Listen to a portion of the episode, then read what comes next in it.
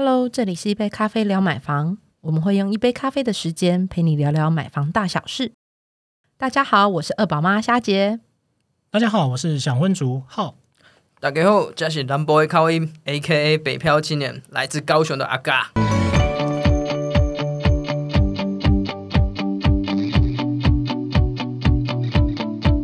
阿嘎，你的那个称号又越来越长，是吧？这样才会让大家记住我，必须要塑造一个记忆点。所以虽然阿嘎在南部，但是这个名字就让我们觉得，其实高雄并不远呢。我心与你同在，跟各位听众朋友同在。哎，说到这个啊，最近看到一个很有趣的一个新闻，也分享给大家。这样子，嗯，就是有一对新北租房子的情侣啊，打算要结婚。这跟一般很多北漂青年的一些人很相似啊。嗯，那因为他们决定说不想要再租房子，因为他们接下来要准备步入人生的下一个阶段了嘛。那他们在在未来是有打算要结婚的。那他们因为住南部嘛，你知道，就是。呃，以前在南部可能他的地都比较广阔，所以他们自己内心也希望说，哎，可以住个可能六十平以上的大空间。那寻寻觅觅以后啊，他最后是在桃园平镇买到自己心仪的房子。哦，那他买到的不是大楼跟华校，而是总价八百万左右的透天厝。哎，哇，六十平以上八百万吗？对啊，哇，好赞哦！但有个前提，嗯，这个新闻说的这个真实案例。是十年前，这样也有种那个，就是看到旧资讯哦。以前 不是都有那种小，就是报报纸都会有小小的广告，小广告对对对对对对对。嗯，这不然很心动，连我都想都想去买啦。你刚才你刚才不要讲那个十年的时候，我心中还想说，哎。终于有我可以去去找的那个相关的房子，你瞬间可以抛弃双倍，然后直接去买凭证。对啊，我就想说桃园算什么，对不对？桃园只要房价那个空间够大，我们就马上就搬过去这样的。真的，嗯，哎，不过因为最近呢，就是今年疫情比较严峻那种情况下，有一个很特殊的情况，就是呃，在我们乐乐屋网的粉丝团啊，还有像我们自己的站上，就乐网站上，兴起了一波透天错的热潮。像那种独门独户啊，真的是比社区大楼安全很多，所以。最近就真的还蛮多使用者去看这种透天厝的物件，但也蛮好奇的，就是透天厝跟别墅到底是差在哪里？我看蛮多网友在问这个问题的。这个就是要问透天小王子了。有研究的透天小王子。对，因为实不相瞒，就是我的老家跟我自己现在在住的房子呢，其实都是透天厝。对，所以我就知道说，哎，透天到底是怎样的定义？那其实别墅这件事情也很很常被拉出来问，说，哎，透天跟别墅到底是差在哪？为什么一个就是什么豪墅啊，什么车速啊，然后透天就是只能透天这样？嗯，很奇有时候还会加上传统透天，那到底传统在哪里？哦，对，传统在哪里？什么狭场啊，什么有没的？对，真的是问问倒大家了。嗯，好了，那其实我我来跟大家解释一下，什么是透天厝呢？其实透天厝很简单，透天厝就是说，呃，有是指有天有地的建筑哦。那顾名思义就是说，其实它的那个地就是你拥有这个土地。那天是什么意思呢？天就是说你你包括屋顶啊，往上走啊，其实都是你自己的哦。所以其实顾名思义，透天厝呢，就是从土地到建物呢，都是属于。于屋主一个人所有，那它相对于电梯大楼跟公寓呢，它比较不一样，它其实是呃拥有独立土地产权，对，那它是具备独门独户，它是没有公社，所以其实因为它是呃独门独户嘛，所以相对于其实你的隐蔽性跟空间使用度呢，都会蛮好的，就是你关起门来，大家都不知道你在干什么这样。对，那刚才讲到那个。独立产权啊，其实呃，公寓也是有独立产权啊，那电梯大楼也有。那当然，可是相对起来，它就没有偷天这么大，因为呃，其实偷天顾名思义就是你买一个建案的偷呃偷天的建案，其实就是等于是买了一块地这样。可是呃，公寓呢跟电梯大楼呢，其实有点是分权的概念，所以其实就会讲到一个土地持分的问题。对，好，那接下来我们来讲一下别墅好了。嗯，大家都想说，为为什么别墅就是有钱人的代表？哦，真的是问倒大家。可实际上很简单，别墅呢其实也是有天有地，但它多了一个叫有庭院。对，有钱人都喜欢每一次种什么树啊，然后呃有什么小桥流水、有池子这些，这样子感觉涵养很高，你知道吗？那个修养整个就 level up，你知道吗？对，完全不一样。所以就是家门口前可以停车都可以叫别墅喽。嗯，对对对对对，因为够大才可以有停车或是回转空间。哎，等等我一下，我先回转我的车子，这样你可以这样讲，代表说，哎，你也是别墅这样，好奢侈啊。对，那不过其实别墅还是它蛮它的最大特征，就是除了庭院这件事以外，其实如果我们从呃一般的一个瓜瓜分来讲的话，其实通常呢，我们看到的别墅基地啊，它大概呃市中心至少会九十平以上，那郊区也会两百一十一平以上哦。那基本上就是真的是非常大间哦。那如果你要说透天跟别墅摆在一起看的话，其实别墅就很像是透天的高级版。哦，更高档的这种，也算是 Plus，就对？哎，这样的话我也很好奇，就是像刚刚虾九提到嘛，就是透天有什么传统透天啊，然后甚至什么狭长型透天。嗯，那老实说，在我们乐屋网站上，不呃不时都会看到有些房仲啊，在自己的那个物件名称就刊登的那些透天错物件上面，有很多奇奇怪怪的名称。嗯，那很多网友应该也跟我一样有一个相同问题，就是。到底透天错的产品类型到底有哪几种啊？一般大概分四种。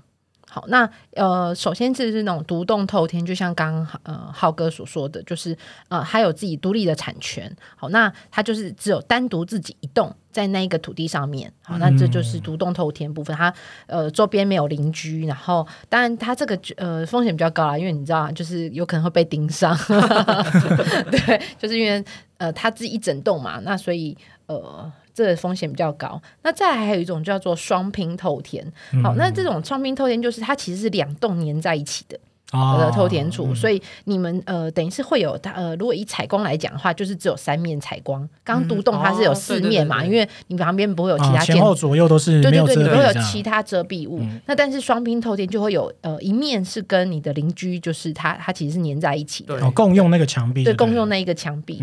好，那当然有有左右邻居有有好有坏啦，好，那就看你是遇到好邻还是坏，没有就是对，就有好有坏，那就是见仁见智的这样子。好，那。再来还有一个就是联动透天，那联动透天比较多，可能它就是类似像那种呃，建商它就是一盖一整排的啊，对对哦，那这时候就就很强调，就是你到底是在呃，当然大家可能如果是喜欢三面采光，可能就会喜欢边间的透天。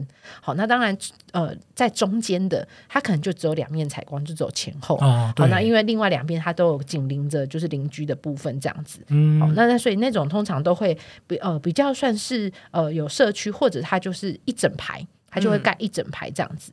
那那当然，它因为为什么会会这样盖一整排？通常都是因为它是它是用它的地基通常是比较狭长型的土地，对，好，那所以才会以这样的方式来来来做规划。那不过它有个好处，就是因为那因为一整排嘛，它它的采光也没有像独栋或双拼那么好，那当然它自然它的价格其实就会比稍微比较便宜一些哦。对，所以如果说又想要住透天，就是你想要有自己家下面可能有车库啦，然后或者一整栋都是自己的，可以有。不同的就是呃房间厅厅室的间隔，那在但是手头预算又有一些考量的时候，那其实就可以考量这种联动透天这样子。好，那不过因为它也就会有土地产权，因为它是一个狭长的土地去分别盖呃等于盖一整排透天，所以它的土地就会是呃就是以持分的概念来做拥有这样子。好，那最后第四种就是社区型的透天。那社区型的透天呢，它通常就会呃有的一般的社区可能就会有呃像围栏式的，把把这块地整个圈起来。那当然它里面可能就会有不同的设计，可能有独栋透天的设计，好，那也会有双拼，好，或者是它可能就是两排。或么字形的方式来做盖，所以像社区型的透天，它其实你就要看你啊，大家当初建商原本的社区规划，所以它它其实也它的呃案型可能就会包含刚刚上述那三种都有可能。那不过比较好的就是因为它其实是一个社区型的概念，所以它会在前面可能会有呃，比如说警卫警卫室啊，或者是呃会有就栅栏哦，控制那个人呃出入出入的部分，对对对。对，好，那等于它会是自自己形成一圈一格，好，那那当然它其实活动空间就会比较多，它就会有一些公用的空空间，好，那当然在包含你的产权里面就会有包含到公社，嗯，对，哎，这这是比较不一样的地方。原来是这样，哎，但是我有个疑问，哎，嗯，就是大家都知道中南部的透天厝比较多嘛，对不对？但我就很好奇，因为在中南部有些透天，它虽然比较传统型的，无论是独栋还是传统型的，那我就很好奇，是说台北为什么在这类的物件那么少？因为在中南部可能有这种传统型透天或者独栋透天，都是可能呃以前比较早的长辈们比较早的年代，它就已经出现了。那我想说，哎，台北或双北也是有些地段，就是很早之前就已经发展了嘛。那为什么透天类的物件还是这么少啊？因为真的很好奇。哦，这其实就是反映那个城乡的那个发展啦。嗯，因为其实早期因为是我们都知道是农业社会嘛，所以其实大部分就是呃自地呃自己的土地，然后直接就盖房子嘛。对，那其实因为农业社会，所以他需要带更多的能力，所以基本上他们都需要这些能力去呃帮忙种田啊、分割稻这些，所以其实都会把那个房子啊盖成一个透天厝。因为你想啊，我楼层增加了，对不对？那一定就是居住人就可以更多嘛。对，所以其实透天厝就是呃，慢慢就会这样演变过来。那其实它也是因应啊，因为后来其实开始工商业开始发达的时候，其实很多人就会开始把透天做一些变形的应用哦。那最常看到就是说，他们一楼啊，以前我们像刚才讲农业社会，一楼我们就会拿来种稻啊，然后什么晒稻子啊这样子。然后后来变工商业社会，就是可能一楼就是什么加工工厂，对，然后二楼、三楼之后才是那种。呃，那我们常讲的那个住家，对，那个是私人私人的地方，这样逐渐的转变，就对，逐渐转变。所以其实呃，中南部会这么多，一方面就是因为它的人口密集度嘛，那一方面就是没有这么大的那个都都市更新的需求，所以我们还可以常看到有一些呃老透天。在那个田野间啊，那个常会常看到。那北部呢，其实因为过度的密集发展，所以很多地啊，它重新的呃老屋在重建，那重新的在征收，所以其实呃慢慢的那个透天的房子就越少。对，那像以我以我自己亲身经历，就是我家就是属于那种早期的连排透天。嗯，对，那附近其实当时也是那个一些农地，然后后来就是慢慢农地就是被征收了嘛。那呃，我们那那整排的那个社区，只像我们那边是那个呃联动透天这样子。对，那再讲细一点，就是像我们那联动透天还有分哦，就是呃有些土地是地主自己的土地，嗯，对，那我们自己持有的可能就很少，也有这样的状况。所以其实自己的土地哦，对啊，地主自己的土地啊，对，所以大家都会说，哎，我们绝对不要独耕，有没有？你看我们一独耕下去啊，我们原本持有的土地就少了。那地主比较多，他就整个收走了。对，那地主有拥有大片土地，他不管是卖出啊，或者他自定自建啊，跟建商分分论这样这些，对他来说都是一个利多。嗯，对，所以其实北部还是有很多这种透天座，只是说它会隐隐藏在一些巷弄巷弄当中这样子。哇，是就刚刚讲联动哎，所以你都没有考量是没有以旧换新那种。这建商不是最常想要说服大家，就是以旧换新，可以住新房子。对啊，但是但是你也知道，就是都根就会有一个早期观念，就说哎，我我多少平要换多哦，多少平，真的真的真的真的对啊。那这样连连你那种透天型的很难区分的，因为以前可能是呃，如果它因为以前可能是三层好了，嗯，那加起来可能有五六十平，但是如果建商这样一盖起来，对，那那。变两层之类，对，可能就是要分两层吗？还是一户给你大平数？对，建商也就是说，哎，怎么可能这样子让你这样？那我不就 比较亏了嘛？所以他就说，那我用跟用用跟你买的，然后然后你再另外再买我新新盖好的建案这样。所以比较起来的话，呃，所以很多透天厝，我们再到北部的一些，或者或是中南部一些市中心的透天厝，他们都是不愿意都跟的。哦，对，因为都跟之后的效益就是它的可能平数会缩减，嗯，然后另外就是它的购地成本也会增加，嗯，所以其实我们发现，呃，市中中心反而一些老透天是多跟不易的，嗯，对。那接下来再讲的话，其实透天柱因为变成说它其实很需要那个土地的那个成本哦，所以变成是其实你会发现北部基本上是不会推推那个透天柱的那个新建案，嗯，对。那你要看到新建案的话，通常都要往中南部去找哦。对，那其实中南部的新疆，我们也会发现，其实它大概就是会，呃，就像夏姐前面提供呃那两类嘛，一个就是属于呃联联动式的透天，对，那它通常有些更好的话，它会在它联动的前方那些那些他们的车道啊，然后再另外做一个公社的一个土地，然后会有一个栅栏一个管理员，嗯，对，那另外一种呢就是社区型的透天，社区型透天也在南部很夯哦，它就是直接在一个大片的基地上面去盖。对，那就是一样，就是有社区的管理这样子。不过现在的市场主流都会变成说，它的透贴呢都会设定在呃面宽在五米以下。对，那这个是有原因的啦，因为其实开现开始都市发展之后，不不可能再像前面我讲到那个农业社会啊，我们会希望那个。房子就是无限无限制的一直往上盖，对，因为这样盖真的还得了？大家都是 哎有高有低，很像竹笋一样，所以他们就现在就是会有规定那个建蔽率跟容积率了。嗯，对，他所以他们建商为了希望他们购地的那个有效的那个开发，他们都会规定在大概五米左右，然后建平啊大概会是四十五平到七十五平之间，然后大概盖到四层楼，然后会用这种方式吸引更多买家去买这些土地哦。所以其实。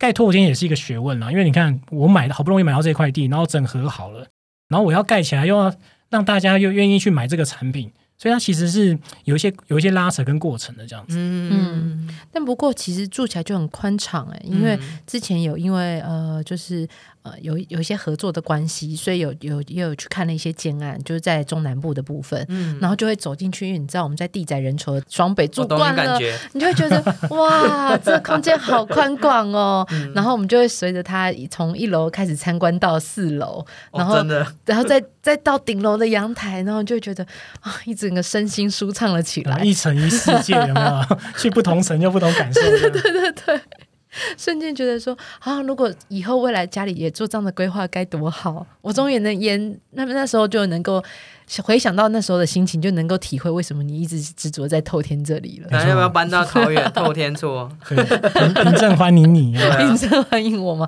那是十年前的价格啦，现在没有了啦。真的。对，不过不过因为也是像。这样的那个优点啦，所以大家会觉得说住透天很棒。像我自己住的时候，我的感受就是，我觉得透天有有一些优点，就是譬如说像刚才佳姐讲的啊，那个每一层啊，你的运用不一样，你自由度高。然后另外就是说，其实呃，因为我不是社区大楼，我也不是公寓嘛，所以我不会有公社跟管理费的问题。对。然后另外就是土地十分大，就是说。这个房子即便五十年之后，我还可以把它这些房子啊重新再做改建。可是公寓跟电梯大楼这个就有点难度了，因为这个可能就是要可能社区啊或管委会大家有共识这样子。嗯，对。那那而且像南部的话，有些像我的父母们，他们可能就会想说有土私有财，所以这个对他们而言，他们就觉得很重要。哦，对啊，土地就在我的手上，对对对，谁都赶不赶不走我，有没有？对，那另外就是停车方便。对，因为其实我们如果买社区大楼的话，其实你一定要买车位啦。那如果没有买车的话，基本上你要停车是有一定的难度的。那透天的好处就是说，通常都会停在自己的家门口。对，那或者是说自己就是一楼就做做成车库，因为反正你可以往上盖嘛，所以基本上那个自由度很高。对，那另外一个就是说，嗯，像我我老家是属于那个边间的透天，所以变成说。其实我我就没有邻居的问题，我也不会像社区大楼一样，就是可能我要担心楼上很吵，然后楼下可能有的时候反映说，哎，你不要再走路这么大声什么的，就好像都会有人在制约你这样子。嗯，对，那头天就是可以，你可以在里面开演唱会没有问题。这样都快快被你洗脑成觉得，那我们要都要去买透天。不过我之前就有心动了一下，后来。就是随着那不是说我去逛吗？去逛那头天暗行，后来就是哎放弃这样的念头也打消，就主要是因为太懒惰的，因为光想哇这么多瓶，那我要打扫起来不是很费时费工吗？以前扫在家扫一扫一层就觉得辛苦了，接下来如果四层要打扫，那应该就就是就是然后当妈妈总是会觉得哦。这样就累的，对。说这个你知道吗？这个东西真的是很容易在网络站起来，因为每次在网络上看一些 新闻媒体在做操作的时候，很常在站一个东西，就是透天错跟电梯大楼啊。对，然后刚刚浩哥已经有讲到透天错一个优点嘛，然后网络上上有些人就讲说，他不选透天错一个原因，其中一个就像刚刚小姐讲到，就是扫地很麻烦。嗯，对，因为尤其是过年要大扫除的时候，哇，真的是超痛苦的。对，要不然的话，还要说每一层楼都要买扫地机器人，他就觉得哇，这个也是蛮累的，而且这样子。因为频数比较大，扫地机器人要跑很久，你知道吗？要跑比较多。没有嘛，它的频数大是因为四层加起来，对对对，只是你需要每一层都要买一台。对对 对，专专属专属扫地机器人。对，然后另外一个就是它没有管理维护啦。对，因为像一般的电梯大楼，它可能有一些管理维护啊、出入的管控。像我们刚刚有提到，就是呃疫情的关系，像我们这今年疫情的关系，所以大家都会比较担心说人的出入的状况。对，它它这个没有管理维护的话，相对而言就没有像是管理员啊、警卫代收件这些。那第三个就是呃，比较容易发生在独栋的那种透天啊，就是可能比较容易被窃盗、侵犯。对，而且还有就是可能它的隐私可能会相对较差一点，因为像传统的一些独栋的透天啊，有的时候可能那种路过的人好奇一下，想要看一下里面到底是怎么样的状况，对他们探头有没有？嗯，我也觉得有时候可能也是。呃，是我是路人的角色，然后会经过人家家，那个刚好他们又是觉得想要通风，所以把门给我打开。我也觉得，哎，这样我路过他家，好像会看到他们家里面，好像也有点害羞。嗯嗯，对。那另外一个就是，嗯，算是大家在住透天的时候，后面后期都会遇到，就是因为它有楼层嘛，但它没有电梯，所以随着年龄的增长，可能就会越来越觉得不方便，因为。除非说你在一楼，你整个有去做重新的装修啊，然后变成比如说像很多人常常在讲的，就是孝亲房的这种概念。不然的话，随着你年龄增长，可能你的膝盖越来越不好了。对，要这样子爬楼梯，真的是还蛮不方便的。嗯嗯。那那刚刚有其实呃多少提到就是透天的优缺点的部分。那如果真实要考量到透天，就是要买透天的话，有没有什么样的注意事项要一定要注意到的？哦，买透天真的是又是另外一个学问喽。那我就简单跟大家讲一下，其实就把握两个重点就好了。好，首先呢，假设你买的是中古屋的透天呢，嗯，那你要注意的就是你的土地范围到底是不是跟权状上面是符合的。嗯，因为过往其实有的经验就是说，呃，民众买了一个中古屋透天，可实际上它的那个使用的那个范围呢，跟他现场房仲大家去看的是不一样的。对，那变成说他其他就后来会跟房仲去挥这个事情。也不是说他挥还是什么，对，房仲觉得他在挥他这样子，嗯，对，所以其实我们会建议说，你在买这样的透天透天产品的时候，其实你应该是先把那个产权范围、土地范围先呃先确定清楚，然后避免这样的争议。那如果说万一你真的是太冲动，或者说你家人买了房子，然后你后来才知道说，哎，好像跟认知的不一样的话，那这时候可以其去提出一个瑕疵担保、物资瑕疵担保这样子，然后用诉讼的方式呢，再去跟屋主或房仲这边去讨论这个价金有没有必要再去做一个。调整的部分这样子，那第二刚才是第一点嘛，那第二点的话，其实就是说，如果你是买新新屋的透天的话呢，其实你要注意的是说，呃，建商在使用这个这个土地的时候，它的区分到底是怎么样去使用的？因为其实假设你是买社区型的透天的话，它会有那个公用土地跟你的私有土地的部分，然后另外就是它的土地使用的区分到底是怎么样？因为过往曾经就是说有建商把那个法定空地啊，他拿去做违建。对他偷偷把你盖起来，可是你不知道，然后你买的时候就很高兴，说啊，这车库就直接就在我家里面呐，然后车库上面也是我自己的空间啊，多棒啊！然后殊不知其实它是法定空地，那等于是说你违建，那法定空地它应该是属于这个社区所拥有的，对你不能把它围起来或者是自己使用，所以其实常常争议就会在这个地方。对，那如果你买新建的话。建议还是要再查明一下地号啊，然后确定一下建商他的这个使用的那个状况，然后包括就是你也可以请建商出出示他的建筑图说啊，还有测量图，然后去了解这个实际实际的建案的那个内容，然后确定没问题再去购买这样子。嗯，原来这要考虑的还蛮多的，真的，尤其是土地那一块，因为像你刚刚讲到第一点的部分，我刚刚就想想到，哦，对，如果是买中古屋的透天，那到底呃家门口前面那到底算是我的土地，还是算是国有的那个马路？哦，其 实大家最常争议的可能就是那个骑楼那一段到底是谁的？对那这件事情，对，那这个是要在购买之前要非常小心注意的。嗯嗯，好，那今天内容呢，其实是非常的多。那我们也是等于是把透天这个产品讲的很清楚哦。那如果你想要了解更多资讯，那甚至就是 pass 给你的朋友的话，一样可以看我们的那个资讯的部分，我们也会放上链接哦。那喜欢这些的话呢，别忘了分享给你的朋友。那也欢迎可以上我们乐屋网的粉丝团，然后私讯我们，那或者是可以寄信给我们的客服信箱，我们都很愿意回你回答。或是大家如果有那个一样也是透天同号的，也欢迎私讯粉丝团跟浩哥说，我也是同号加一哦。对，希望我可以真的买得到我的透天。好，那我们下次聊，拜拜，拜拜。